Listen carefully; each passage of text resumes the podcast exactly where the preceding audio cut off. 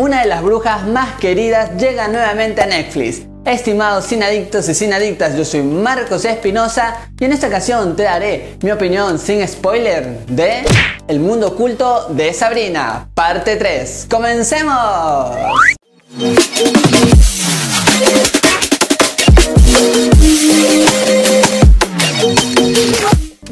Y bienvenidos a todos a su canal Marco de Cine, su canal en donde les contamos qué tal están las películas y series del momento. Ahora sí, sin más que decirte, iniciamos nuestra crítica. En esta parte 3 tendremos a Sabrina y a sus amigos luchando en el inframundo para salvar a Nick. Pero allí también les espera un gran rival, el príncipe Caliban. Está protagonizado por Kierna Shipan, Ross Leach, Miranda Otto, Lucy Davis y Michelle Gómez, entre otros.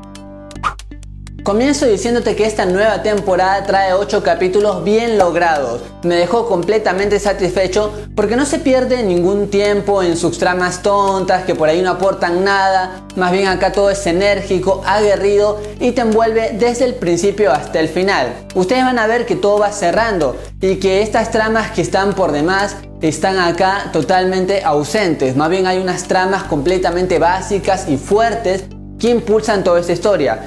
El hecho que de forma disimuladamente y muy sutil se toque lo que es el hecho del feminismo está también bien logrado y eso me agradó. Porque aprovechando la ausencia patriarcal en este aquelarre, entonces como que las mujeres tienen más fuerza y todo está hecho con una base de igualdad de géneros y eso agrada. Por ejemplo, las porristas que ustedes van a ver que por ahí piensan que no tiene sentido, después estas van a tener un buen sentido en la historia, así que no están sueltas. Y si hablamos de igualdad de géneros, no puedo dejar de mencionar a Teo, que nos va a ofrecer una historia romántica que para mí fue la mejor de toda esta temporada.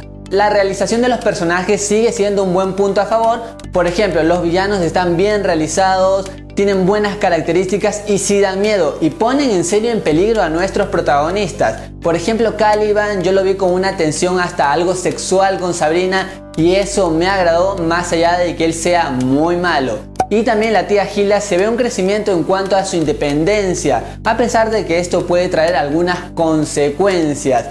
Otro personaje que también me agradó en toda esta temporada es obviamente Lily y la señora Wardell, porque simplemente esta actriz al crear estos dos personajes completamente ambiguos hace un buen papel y hay momentos fascinantes con esta actriz.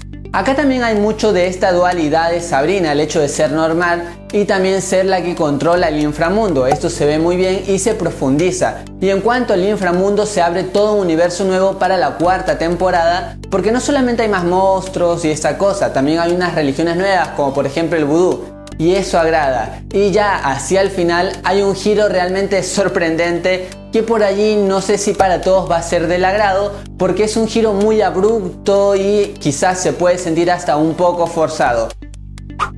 El mundo oculto de Sabrina, parte 3, trae episodios completamente entretenidos con mucha tensión que están a la altura de las temporadas anteriores. Por ahí el último capítulo es el que te puede causar polémica por ese final, sin embargo es una serie que debes ver.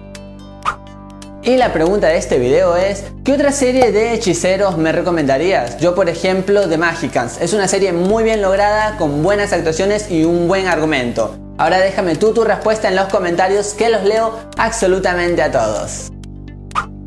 Y para estar siempre juntos te invito a seguirme en todas mis redes sociales. Allí me encuentras como MarcoCine8. Los links lo tienes en la descripción. Si te gustó el video dale un gran like. Suscríbete a este canal, así formas parte de este gran equipo. Compártelo con todos tus amigos, así nos ayudas a seguir creciendo y activa la campanita de notificaciones de YouTube, así te enteras cada vez que subo un nuevo video. Y algo muy importante es que recuerdes que esta es solo mi opinión y en el mundo del cine hay distintas miradas, así es que es importante que después que hayas visto esta nueva temporada, regreses al canal y me comentes qué te pareció. Así intercambiamos opiniones de cine. Estimados sinadictos y sinadicta, yo soy Marcos Espinosa y conmigo será hasta otra ocasión. Goodbye.